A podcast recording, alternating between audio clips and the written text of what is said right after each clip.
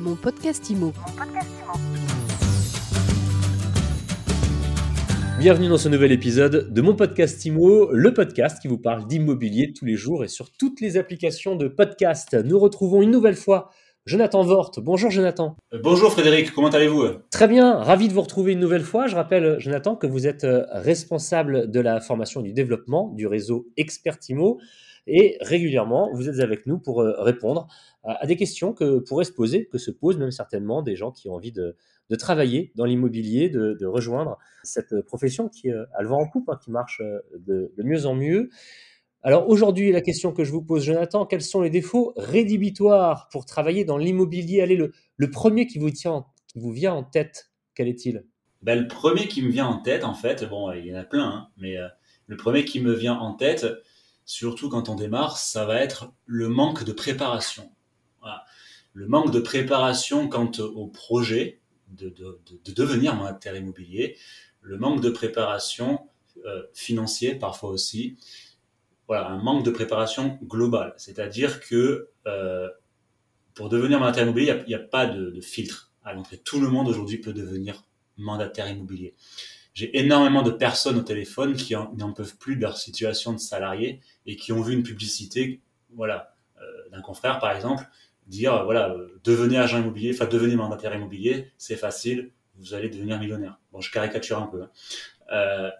le problème, c'est que ben, beaucoup de gens y croient, se lancent, et au bout de quelques semaines, ben, la réalité du métier euh, ben, leur saute aux yeux. Une des réalités du métier, vous l'avez abordé, c'est qu'effectivement, entre autres préparations, il y a une préparation financière, parce qu'on ne gagne pas d'argent tout de suite. On peut bien gagner sa vie à terme si on travaille beaucoup, mais on ne gagne pas d'argent tout de suite, donc il faut pouvoir avoir une réserve, j'allais dire. Et je devine que vous allez me dire que dans les autres parties à préparer, bah, il faut penser à se former. Exactement. On pourrait inclure la formation dans, le manque de préparation, puisque euh, une multitude de professionnels sont sur le terrain avec un bagage très faible, euh, ce, qui, se manifeste sur le terrain par une décrédibilisation de la profession. On l'entend euh, tous les jours de la part des, des vendeurs, des mandants, voire, voire parfois des responsabilités civiles mises en jeu le mandataire immobilier a une responsabilité civile, hein. c'est pour ça aussi d'ailleurs qu'il est assuré. Hein. Euh, du coup, euh, euh, bah, parfois on voit des, je vois des fautes où la responsabilité, alors heureusement les, mandants ne vont pas forcément poursuivre, mais ça pourrait quoi, pour, pour X raisons. Donc ça, ce sont déjà deux points très importants, la préparation, la formation. Quel autre défaut rédhibitoire pour travailler dans l'immobilier? Un défaut que je vois très souvent, ça va être le manque d'esprit entrepreneurial.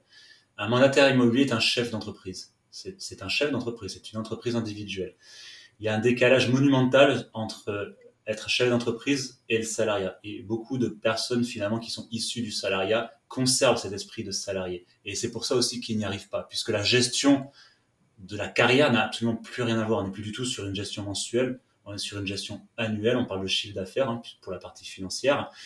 Donc, euh, et, et, de la partie, voilà, quand on parle d'esprit entrepreneurial, c'est l'esprit vraiment global lié à, la carrière, en fait. C'est-à-dire que ça n'a absolument rien à voir avec le salariat. Un quatrième point important, rédhibitoire? Là, on va plutôt aborder la, aborder la partie marketing. Ça va être le manque de créativité. Euh, sur la partie marketing, sur la partie publicité, sur la partie voilà annonce, euh, je constate trop souvent un manque de créativité.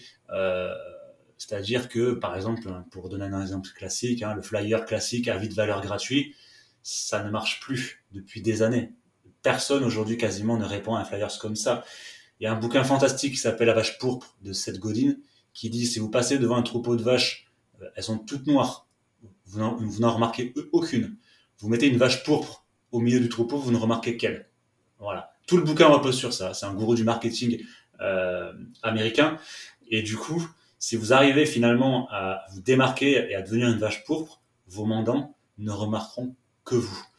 Et ça, ça demande une vraie stratégie marketing et de la créativité. Un cinquième euh, défaut rédhibitoire pour euh, travailler dans ce secteur? Ça rejoint le marketing, mais ça rejoint aussi la relation qu'on doit avoir avec nos, mandants.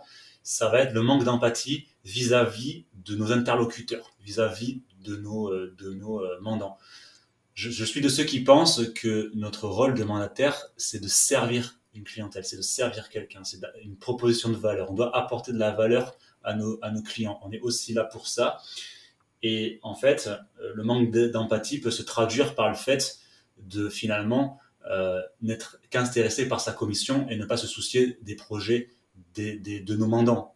En fait, alors déjà, ça se voit, donc euh, le mandant aura moins confiance. Mais c'est surtout qu'aujourd'hui, surtout en ce moment, les gens ont besoin de parler, les gens ont besoin d'être écoutés. Donc le manque d'écoute et d'écoute empathique, c'est un défaut que, que, je vois aussi au quotidien vis-à-vis des personnes que je, que je coach.